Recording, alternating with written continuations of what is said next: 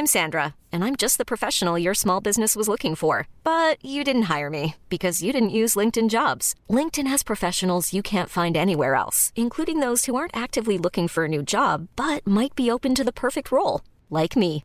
In a given month, over 70% of LinkedIn users don't visit other leading job sites. So if you're not looking on LinkedIn, you'll miss out on great candidates like Sandra. Start hiring professionals like a professional. Post your free job on linkedin.com/achieve today.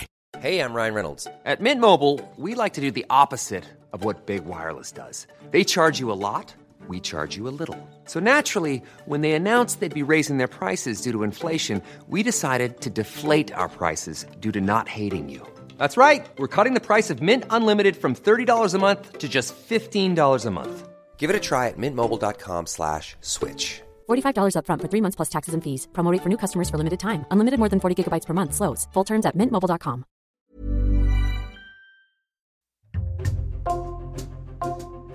Bonjour, c'est Jules Lavie pour Code Source, le podcast d'actualité du Parisien.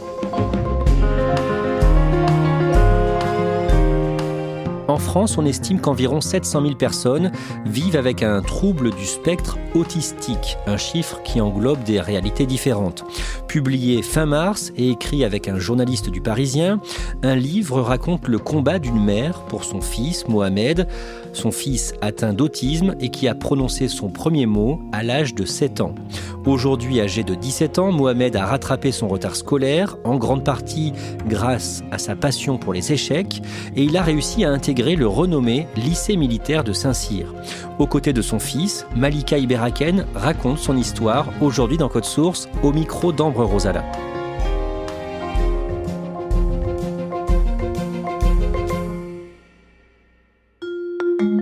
Malika Iberaken et sa famille habitent dans un joli appartement au dernier étage d'un immeuble du Blanc-Ménil en Seine-Saint-Denis.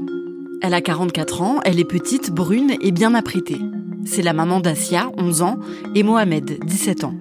Quand je les rencontre, un jeu d'échecs traîne sur la table de la salle à manger. Diagnostiqué autiste depuis plus de 10 ans, Mohamed est passionné d'échecs. Parmi toutes les pièces du jeu, il se compare lui-même à une tour. Elle se déplace tout droit, en ligne ou en colonne, sans coup tordu, et Mohamed m'explique qu'il aime ce qui est clair et simple. Sa mère Malika, elle, serait la dame. Parce que la dame, c'est une pièce la plus importante. La mère, c'est la personne la plus importante. C'est une personne qui va jamais euh, te lâcher, qui va jamais te trahir. Malika Iberaken est née au Maroc le 2 mai 1977. Quand elle a six mois, ses parents quittent le Maroc pour s'installer en France, à Chantilly, dans le département de l'Oise. Son père est ouvrier chez Renault et sa mère ne travaille pas pour s'occuper de Malika et de ses frères et sœurs. Deuxième d'une fratrie de six enfants, Malika grandit avec un grand sens des responsabilités. À sa majorité, elle se lance dans des études d'administration et elle enchaîne les petits boulots pendant ses week-ends pour gagner un peu d'argent. J'avais hâte hein, de prendre mon indépendance, j'avais hâte d'avoir ma propre famille, d'avoir mes enfants, parce que comme je suis issue d'une famille nombreuse, je voulais également avoir euh, beaucoup d'enfants. Euh, je me dis trois, quatre, avoir une grande famille pour pouvoir euh, profiter, faire beaucoup de choses, parce que moi c'est vrai qu'étant plus jeune, les moyens aussi de mes parents ne permettaient pas qu'on puisse faire beaucoup d'activités, partir en vacances, ce genre de choses. Et moi je voulais pas reproduire cela et c'est pour ça que euh, bah, j'avais quand même mis un point d'honneur, euh, même si j'avais beaucoup d'enfants, de devoir travailler pour pouvoir leur offrir les choses que moi je n'ai pas eues quand j'étais plus jeune. Pendant un job d'été, Malika rencontre Karim. Ils deviennent d'abord amis, puis ils tombent amoureux. Ils emménagent ensemble au Blanc-Ménil, en Seine-Saint-Denis, puis ils se marient en 2003 quand Malika a 26 ans. Elle devient gestionnaire de paye et en 2004, Malika et Karim décident d'avoir un enfant. Quand je suis tombée enceinte, j'étais la plus heureuse du monde, hein, vraiment. Euh, Mohamed est né donc euh, le 12 juillet euh, 2005. Quand j'ai vu la première fois Mohamed, j'ai vu la tête de mon mari. Mais vraiment, j'étais impressionnée la ressemblance qu'il avait avec son papa. Les premiers mois, tout se passe très bien, même si Mohamed est un bébé qui ne dort pas beaucoup. Mais quand Mohamed fête ses deux ans, Malika commence à se poser des questions sur son fils. Quand on se retrouvait le vendredi soir chez mes beaux-parents, il y avait tout le monde. Et c'est vrai que Mohamed ne jouait jamais avec ses cousins-cousines. Et pourtant, on est issu d'une famille nombreuse. Il y avait beaucoup d'enfants. Euh, Mohamed, non, il restait avec les adultes. Il avait tendance à se mettre devant la machine à laver, regarder le tambour tourner. Je regardais les enfants de mes belles-sœurs et je voyais qu'ils bah, introduisaient la parole, ils disaient papa, ils disaient maman, alors que Mohamed ne disait toujours pas ni papa ni maman. Il ne parlait pas, il s'exprime en sautant, en criant, en, serrant les poings. Euh, c'était sa façon de s'exprimer et, et, ce qui m'avait interloqué, c'était vraiment le fait qu'il ne regardait pas les personnes dans les yeux. C'est-à-dire même moi, sa maman, il me regardait pas. Il avait toujours le, le regard fuyant. Karim, le mari de Malika, lui dit de ne pas s'inquiéter, que leur fils va à son rythme et qu'il va finir par parler. Mais ça ne vient pas. Au moment de diversifier son alimentation, Mohamed refuse tout ce que Malika et Karim lui proposent, et il n'accepte de manger que des petits pots au saumon et à la carotte. Quand il a 3 ans, Mohamed fait son entrée à l'école maternelle. Et dès les premières semaines, sa maîtresse dit à ses parents qu'il refuse de faire la sieste, qu'il ne mange rien d'autre qu'un bout de pain à la cantine, et surtout qu'il ne joue jamais avec les autres enfants. Quand euh, le midi, euh, je rentrais à la maison, euh, je passais devant l'école, je voyais que c'était la récréation, je me permettais de regarder et ben, je voyais Mohamed tout seul dans un coin, en train de tourner sur lui-même. il partageait pas forcément des moments avec ses camarades et ça, ça m'arrachait le cœur.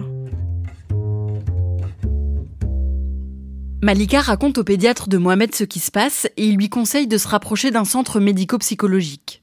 Là-bas, Mohamed est pris en charge par une psychomotricienne qui explique à Malika que son fils semble évoluer dans une bulle autistique. C'est la première fois qu'elle entend ce terme, qu'elle ne comprend alors pas vraiment. Nous, autour de nous, que ce soit mon mari ou moi-même, on n'a jamais été touché par euh, un proche en situation de handicap. Jamais. C'était l'inconnu pour nous. Et voilà, donc euh, à ce moment-là, j'ai entendu mais sans le prendre en compte. J'ai pas réagi plus que ça parce que je l'ai laissé de côté. Sans qu'aucun diagnostic ne soit encore posé, Mohamed continue d'être pris en charge par la psychomotricienne.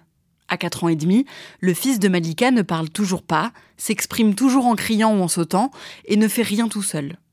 Malika fait alors une demande pour qu'à l'école, Mohamed soit accompagné par une auxiliaire de vie scolaire.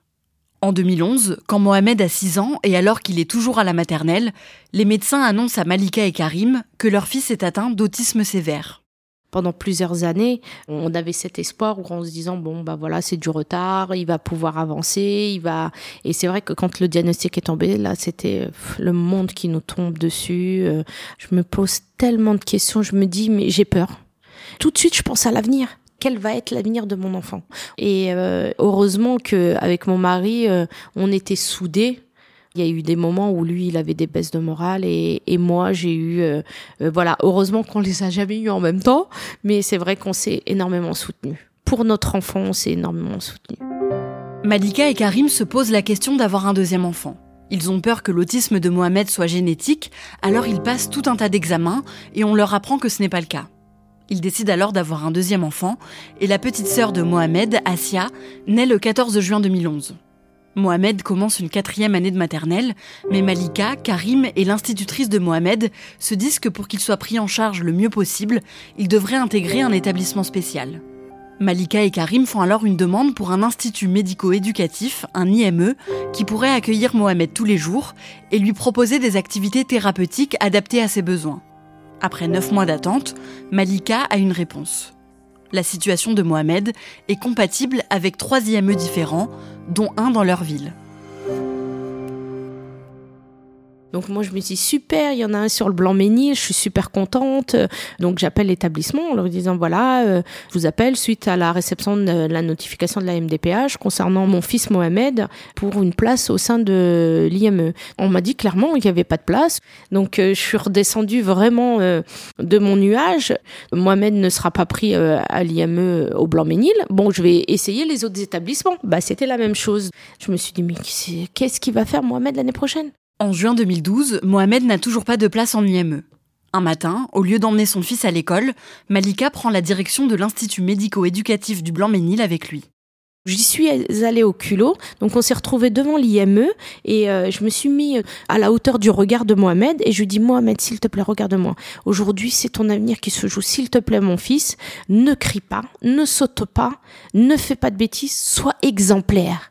On est rentré dans l'établissement, j'ai demandé à rencontrer le directeur. Le directeur n'a pas voulu me recevoir parce que j'avais pas pris de rendez-vous et qu'il pouvait pas me recevoir. Donc j'ai insisté, insisté auprès de la secrétaire et euh, il m'a reçu. On est rentré dans son bureau, il nous a reçus et donc moi j'ai expliqué la situation de Mohamed en lui disant que voilà, Mohamed ne pouvait pas intégrer euh, un cursus normal, qu'il fallait vraiment qu'on lui donne ses chances. J'ai argumenté comme je pouvais et à ma grande surprise, Mohamed n'a pas bougé. Le directeur de l'IME dit à Malika qu'ils vont étudier son dossier. Sans nouvelles à la rentrée de septembre 2012, Mohamed commence une cinquième année de maternelle alors qu'il vient d'avoir 7 ans. Quelques semaines plus tard, le directeur de l'IME du Blanc-Ménil appelle Malika. Il veut bien prendre Mohamed à l'essai pendant 15 jours, et si tout se passe bien, il pourra intégrer son établissement. C'était les 15 jours les plus difficiles de notre vie avec mon mari. Vraiment, on avait la boule au ventre, et on nous a appelés au bout des 15 jours, en nous disant qu'il gardait Mohamed. J'ai pleuré toutes les larmes de mon corps. J'étais la plus heureuse du monde. J'étais intégré euh, à l'Institut médico-éducatif à l'IME. Ça a changé beaucoup de choses sur, sur moi parce que déjà, on a fait pas mal d'activités comme euh, activités cuisine, la danse. Le fait que je sois dans ces activités-là, que je fasse ces activités-là, m'a permis en quelque sorte de me développer, de, de changer ma vie en quelque sorte. Parce que si j'avais pas ces activités-là, je serais plus euh, le moins euh, d'aujourd'hui. Grâce à l'encadrement des professionnels, Mohamed commence à faire des progrès. D'abord, avec une approche thérapeutique des repas, il se met à manger de tout. Et en décembre 2012, deux mois après avoir intégré l'IME, Mohamed, qui a 7 ans, prononce son premier mot alors qu'il est chez lui avec ses parents. D'un coup, il se met à dire maman. C'était son premier mot. Maman comme ça, inespéré. Et ça, ça a été le plus beau cadeau du monde. C'était mon souhait le plus cher qu'il m'appelle maman et j'ai attendu sept ans après sa naissance qu'il puisse m'appeler maman. Petit à petit, Mohamed se met à parler correctement. Il commence aussi à suivre une classe spécialisée au sein de l'IME il rattrape tout ce qu'il n'a pas pu apprendre en maternelle. Après deux ans et demi dans l'établissement, les éducateurs estiment que Mohamed peut retourner à l'école dans une classe Ulysse, une classe spéciale pour les élèves atteints d'un handicap intégrée dans une école ordinaire. Et il conseille à Malika et Karim de proposer à leur fils le plus d'activités possibles pour qu'il progresse. Il fait alors de l'équitation, de la natation ou encore du jujitsu. Et un jour, quand Mohamed a 10 ans, son oncle lui montre son jeu d'échecs et il s'y intéresse tout de suite. C'est surtout les pièces qui m'intriguaient. J'avais envie de les toucher, j'avais envie de savoir quelle matière ils ont, ces pièces, ces pions, etc. Et j'ai joué une partie et au départ, j'avais pas cette expérience échiquienne. Je perdais parce que j'étais débutant. Et par la suite, mon oncle m'a appris euh, comment déplacer les pièces et, les pions. il m'a expliqué au fur et à mesure les règles du jeu d'échecs. À la même période, un club d'échecs se crée justement au Blanc-Ménil. Malika décide alors d'y inscrire son fils. J'ai été voir le, président du club d'échecs en lui disant voilà Mohamed est différent, Mohamed est autiste. Est-ce que il peut intégrer votre club? Et Philippe Morera, le, le président du club d'échecs de Blanc-Ménil, euh, bah, tout de suite euh, m'a dit oui évidemment, évidemment pas de problème. Moi ça me cause pas de problème. Il a ouvert ses bras et puis Mohamed tout de suite quand il a commencé à jouer aux échecs euh, au sein du club, il a accroché tout de suite. Le fait que je, je me suis inscrit au club d'échecs, ça m'a permis non seulement de rencontrer des personnes, et en plus ça m'a aussi développé en moi une exigence. Le fait de toujours euh, trouver des solutions et de comprendre la situation. Quand vous avez une position, vous prenez en compte les faiblesses, les, les possibilités d'attaque, etc.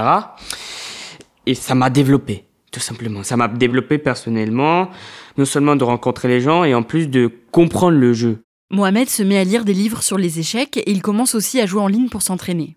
Il devient plutôt bon, alors le président du club l'inscrit à son premier tournoi. Mais face à des inconnus, Mohamed perd ses moyens et il ne se qualifie pas. Je n'ai pas pu être qualifié et, ça a déclenché en moi du dégoût, de la déception. Moi, j'étais, euh, j'étais très déçu, en me disant que je suis nul, je suis un bon à rien. Je pleurais de toutes mes larmes. Et par la suite, au fur et à mesure où, je participais à des tournois, je commençais justement à gérer mes émotions, à ne pas succomber aux émotions. Il y a eu avant les échecs et après les échecs. Après les échecs, ça a développé chez lui des compétences qu'il n'avait pas. C'est-à-dire euh, l'exigence, la concentration. Mohamed qui sautait partout, qui criait, cette concentration, il l'avait pas, Mohamed. Ça lui a permis de se concentrer et c'est pour ça que, scolairement parlant, il s'est révélé. Mohamed devient un travailleur acharné. En CM1, puis en CM2, l'institutrice de Mohamed propose à ses parents de lui faire sauter une classe parce qu'il progresse vite et qu'elle a peur qu'il s'ennuie. Mais Malika et Karim refusent, de peur de brûler les étapes. Puis Mohamed entre au collège et il devient un excellent élève. Les notes euh, ont explosé. Euh, Mohamed était très exigeant avec lui-même, donc il a eu les félicitations euh, de la sixième à, la troisième, à chaque trimestre. Donc vraiment, il s'est révélé et on s'est dit, bah pourquoi pas viser certains établissements? Pourquoi aller dans un lycée de quartier alors que Mohamed pourrait aller dans un lycée qui pourrait lui apporter d'autant plus? On a regardé sur internet, puis le lycée militaire de Saint-Cyr-l'École nous est arrivé voilà, dans nos recherches. Et quand on a vu ça, on s'est dit, mais pourquoi pas? Le lycée militaire de Saint-Cyr est l'un des établissements les plus prestigieux de France. Malika et Karim souhaiteraient que leur fils intègre l'internat du lycée pour qu'il quitte le berceau familial et qu'il prenne un peu plus son envol. Ils montent un dossier et quelques mois plus tard, ils apprennent que Mohamed pourra intégrer l'établissement en septembre 2022 pour sa rentrée en seconde.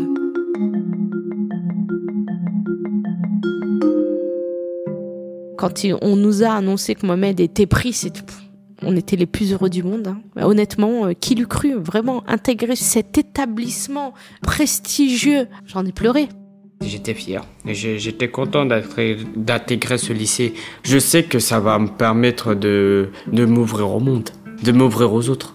Ce lycée, c'est un déclencheur euh, chez moi. Ça va me permettre de mieux me confronter euh, au collectif, quoi. Aujourd'hui, je me sens plus sereine. Je n'ai plus peur euh, pour l'avenir de, Mohamed. Je lui souhaite le meilleur, vraiment qu'il soit heureux, c'est la priorité, qu'il soit le plus heureux.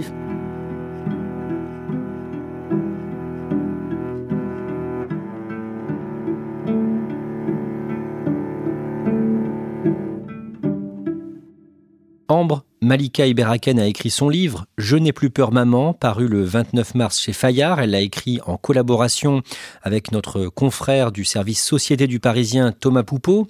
Comment est-ce qu'ils se sont rencontrés? Alors, ils se sont rencontrés dans le cadre euh, d'un reportage que Thomas Poupeau faisait sur euh, le succès de la série euh, Le jeu de la dame, qui est sorti en 2020 sur Netflix.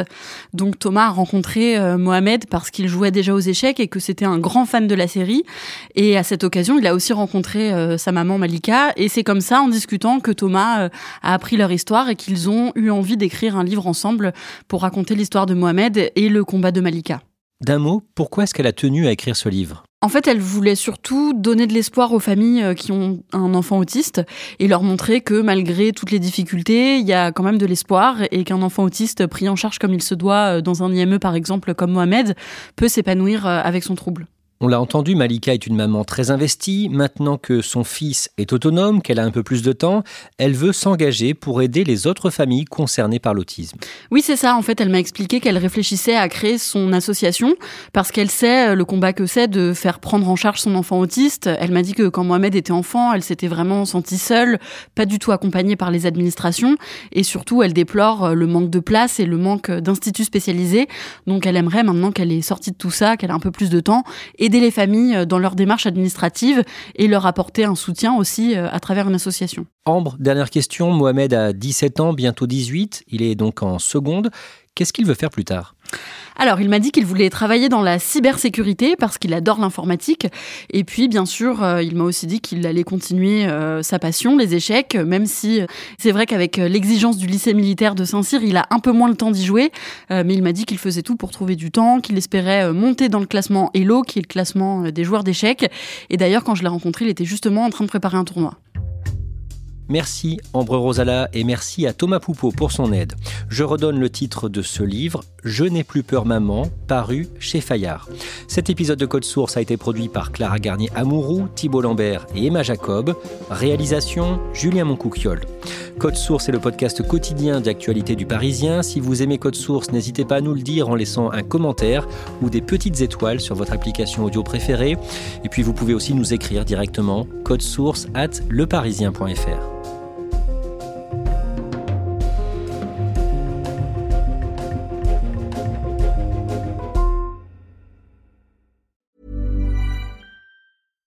Small details are big surfaces. Tight corners are odd shapes. Flat, rounded, textured, or tall. Whatever your next project, there's a spray paint pattern that's just right. Because Rust new Custom Spray 5 in 1 gives you control with five different spray patterns. So you can tackle nooks, crannies, edges, and curves without worrying about drips, runs, uneven coverage, or anything else. Custom Spray 5 in 1. Only from Rust Even on a budget, quality is non negotiable. That's why Quince is the place to score high end essentials at 50 to 80% less than similar brands. Get your hands on buttery soft cashmere sweaters from just 60 bucks, Italian leather jackets, and so much more. And the best part about Quince, they exclusively partner with factories committed to safe, ethical, and responsible manufacturing. Elevate your style without the elevated price tag with Quince. Go to quince.com slash upgrade for free shipping and 365-day returns.